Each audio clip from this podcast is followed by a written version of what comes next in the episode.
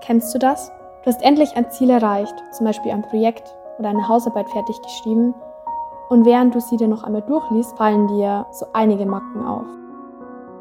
Hallo, schön, dass du wieder zuhörst bei deinem Podcast für mehr Selbstvertrauen und ein starkes Mindset. Mein Name ist Johanna, ich bin Studentin und Mindful Coach und begleite Schüler und Studenten und alle, die sich ebenfalls danach fühlen, dabei mehr Selbstvertrauen und ein positives und starkes Mindset zu entwickeln. Herzlich willkommen zur ersten richtigen Facts-Folge auf diesem Podcast-Account. Jeden Monat gibt es ja zu einem bestimmten Thema eine Facts-Folge und das Thema diesen Monats ist der Perfektionismus. Ein Thema, das mich immer wieder in meinem Leben begleitet hat und auch immer noch begleitet und das, so wie ich es jetzt auch von meinem Instagram-Account als auch von meinem Umfeld wahrnehme, eine große Rolle bei vielen Menschen spielt. Und deswegen war es mir auch so wichtig, dass ich dieses Thema in meinem Podcast einmal anspreche. In dieser Folge wird es neben psychologischen Fakten rund um den Perfektionismus, zum Beispiel was die Psychologie dazu sagt, auch darum gehen, wie du Perfektionismus an dir oder anderen erkennen kannst. Und ich werde auch darüber sprechen, welche Nutzen und welche Folgen er haben kann. Also ich möchte beides beleuchten, denn der Perfektionismus hat nicht nur negative, sondern auch positive Anteile. Am Ende möchte ich dir dann außerdem noch Tipps mit auf den Weg geben, wie du, falls du jetzt auch perfektionistische Züge hast, damit umgehen kannst. Ja, dann würde ich mal sagen, legen wir los. Ähm, was sagt eigentlich die Psychologie zum Perfektionismus? Die Psychologie, die sieht den Perfektionismus als ein psychologisches Konstrukt. Darunter versteht man Merkmale bzw. Zustände, die man nicht direkt beobachten kann und nur aufgrund beobachtbaren Daten erschlossen werden können. Also der Perfektionismus, den kann man ja nicht an sich per se bei einer Person sehen, sondern man kann nur vom Verhalten einer Person darauf schließen. Und generell kann man sagen, dass jeder Mensch drei grundlegende Motive hat. Das Leistungsmotiv, das Anpassungsmotiv und das Machtmotiv. Es gibt jetzt nicht nur diese drei Motive, aber diese drei sind sehr gut erforscht. Ähm, und bei jedem Motiv gibt es eben unterschiedliche Ausprägungen davon. Also das kann man sich wie so ein Regler vorstellen, bei dem eben jeder Mensch eine unterschiedliche Ausprägung von einem bestimmten Motiv hat. Und das wollte ich jetzt eben erwähnen, damit man schon mal sehen kann, dass generell eben dieses Leistungsmotiv, darunter versteht man übrigens den Wunsch nach Herausforderung durch anregende, komplexe oder auch schwierige Aufgaben, ähm, dass dieses Leistungsmotiv eben generell auch schon ein Teil von uns ist, beziehungsweise jeder das in sich trägt, aber eben in unterschiedlichen Ausprägungen. Generell unterscheidet die Psychologie beim Perfektionismus zwei verschiedene Arten, und zwar einmal den funktionalen gesunden Perfektionismus und den dysfunktionalen ungesunden. Ähm, der funktionale Perfektionismus, wenn ein Mensch diese Ausprägung des Perfektionismus hat, dann erfreut er sich an Spitzenleistungen und ähm, diese Menschen geben auch ihr Bestes und machen sich jetzt aber trotzdem wenige Gedanken darum, wenn jetzt das Ergebnis mal nicht perfekt ist. Also ihnen ist einfach wichtig, dass sie eine gute Leistung zeigen, dass ihr Bestes geben, aber falls Fehler auftreten sollten oder es nicht so klappt, wie sie sich gewünscht haben, dann akzeptieren sie das auch und machen das nicht an sich und ihrem eigenen Wert fest. Im Gegensatz dazu haben Menschen, die eben diesen dysfunktionalen, ungesunden Perfektionismus haben, dazu kann man übrigens auch sagen, dass sie eine perfektionistische Besorgnis haben, ähm, eher Probleme damit, Fehler anzuerkennen. Denn das Problem ist, dass der Selbstwert bei ihnen stark verknüpft ist mit der eigenen Leistung und der Anerkennung durch andere. Das heißt, man wertschätzt, man wertschätzt, man wertschätzt sich nicht aus sich selbst, sondern aus dem Urteil von anderen. Und wenn jetzt eben Fehler auftreten, dann fragt man sich immer wieder, was jetzt nicht richtig fun funktioniert hat, was man falsch gemacht hat, woran es lag. Und ähm, ist da quasi in so einer Endlosschlaufe und kann Fehler bzw. schlechtere Ergebnisse nicht so leicht einfach abhacken. Zwischen diesen beiden Arten gibt es jetzt keine exakte Grenze, aber es gibt dennoch Warnzeichen, wie zum Beispiel so eine ständige Unzufriedenheit oder ein hoher Stresspegel oder generell, dass man sehr unrealistische Ansprüche an sich selbst hat oder auch an Familie oder Freunde, wo dann eben auch darauf hinweisen können, dass man eher zu einem dysfunktionalen, ungesunden Perfektionismus neigt. In der Psychologie gibt es außerdem noch das Drei-Facetten-Modell von Paul L. Hewitt und Gordon L. Flett. Keine Ahnung, ob ich das jetzt richtig ausgesprochen habe. Auf jeden Fall haben diese zwei eben dieses Modell entworfen. Und das sieht so aus, dass es eben drei verschiedene Facetten des Perfektionismus gibt. Und zwar gibt es einmal den Selbstorientierten. Diese Menschen, die diese Facette eher in sich tragen, sage ich jetzt mal, die verfolgen sehr hohe persönliche Standards und streben auch nach Vollkommenheit und erwarten, dass sie selbst perfekt sind. Also die sind sehr stark an sich selbst orientiert. Also der Perfektionismus ist eben sehr stark an sich selbst orientiert. Sie selbst haben eben diese hohen Standards, die sie verfolgen und das hat jetzt weniger mit anderen Leuten zu tun. Denn im Gegensatz dazu, die zweite Facette, die die zwei Psychologen unterscheiden, das ist der sozial vorgeschriebene Perfektionismus. Und diese Menschen, die eben diese Ausprägung haben, die glauben, dass sie perfekt sein müssen, weil es anderen wichtig ist. Also es ist nicht ihnen selbst wichtig, sondern sie glauben eben anderen, es ist sehr wichtig, dass sie perfekt sind. Und deswegen streben sie eben danach, möglichst wenig Fehler zu machen, beziehungsweise fehlerlos zu erscheinen. Diese zwei Facetten, die ich gerade genannt habe, die bewerten also eher sich selbst kritisch. Und im Gegensatz dazu steht diese dritte Facette und die nennt sich fremdorientierter Perfektionismus. Und hier sind die Personen nur gegenüber anderen abfällig und wertend und sehr kritisch, also weniger gegenüber sich selbst. Woran kann man jetzt eigentlich Perfektionismus erkennen?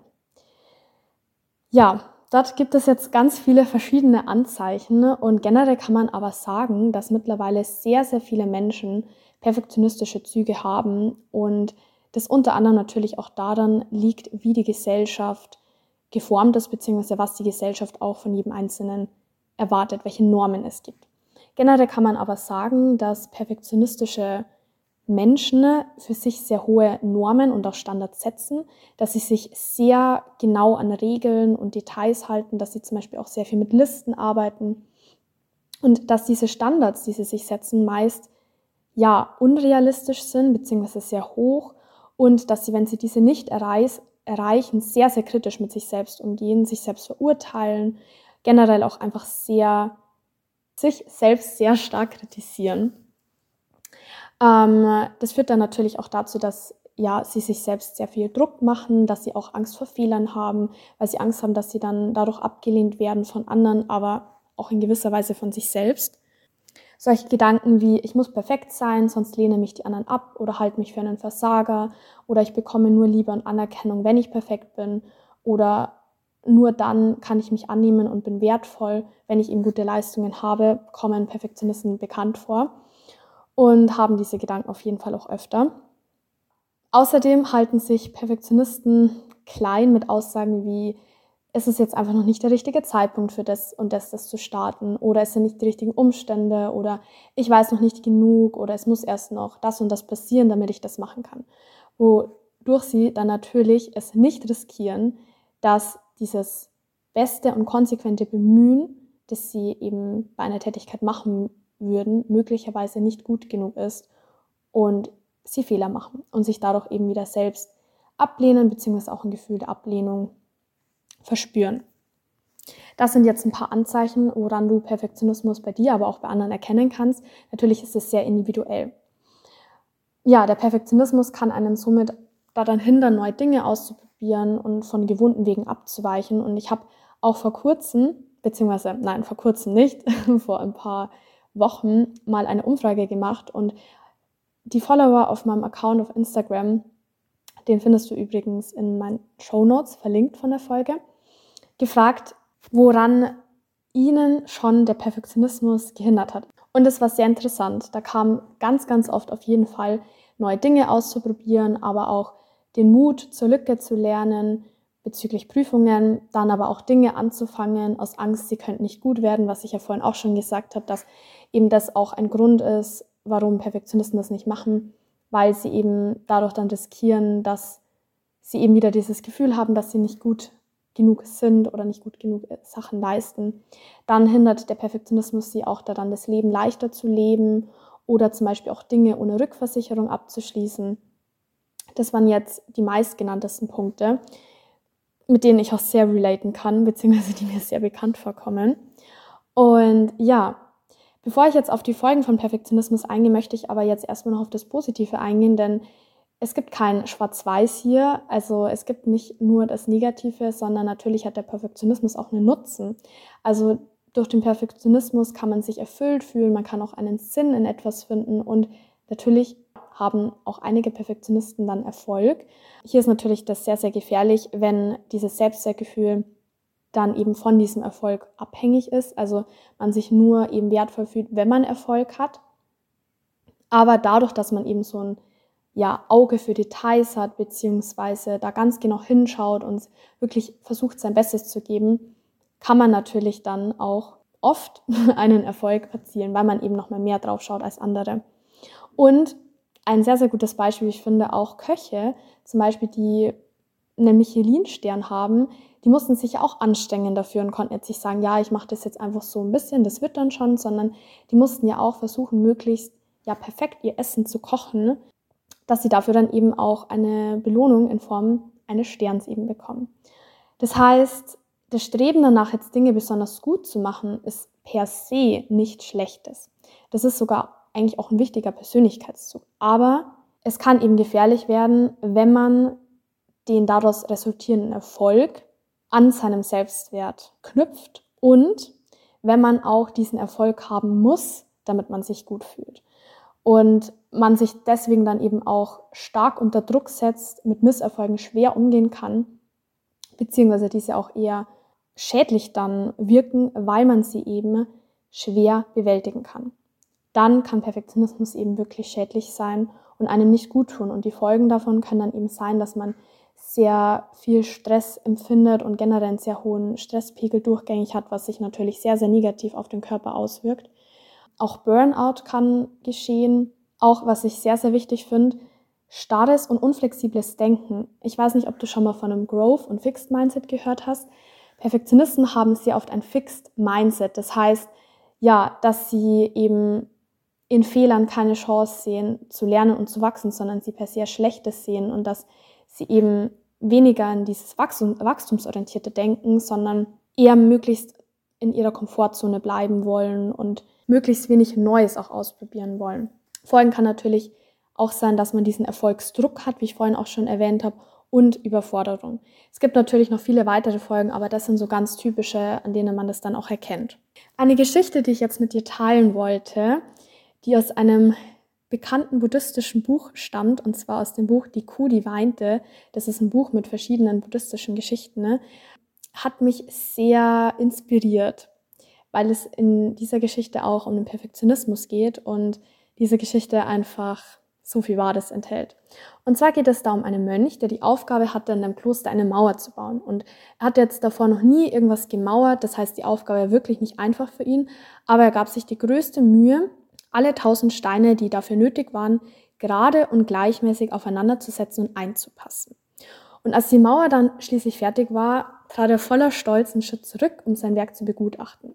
Da sah er aber, das durfte doch nicht wahr sein, dass zwei Steine schief in der Mauer saßen. Dem Mönch war das so unangenehm, er fand, dass das so schlimm aussah und er wollte am liebsten die ganze Mauer noch einmal abreißen. Viele Monate später, als Besucher von dem Kloster im Garten zum Herwanderten, fiel der Blick eines Gastes auf das Mauerwerk. Der Mönch hatte eigentlich schon gar nicht mehr an diese zwei Steine, die unperfekt lagen, gedacht. Er hatte diese Stelle nämlich immer die ganze Zeit über möglichst vermieden. Und der Gast meinte jetzt aber, das ist aber eine schöne Mauer. Und der Mönch erwiderte daraufhin überrascht, haben Sie einen Sehfehler? Fallen Ihnen denn nicht die beiden schiefen Mauersteine auf?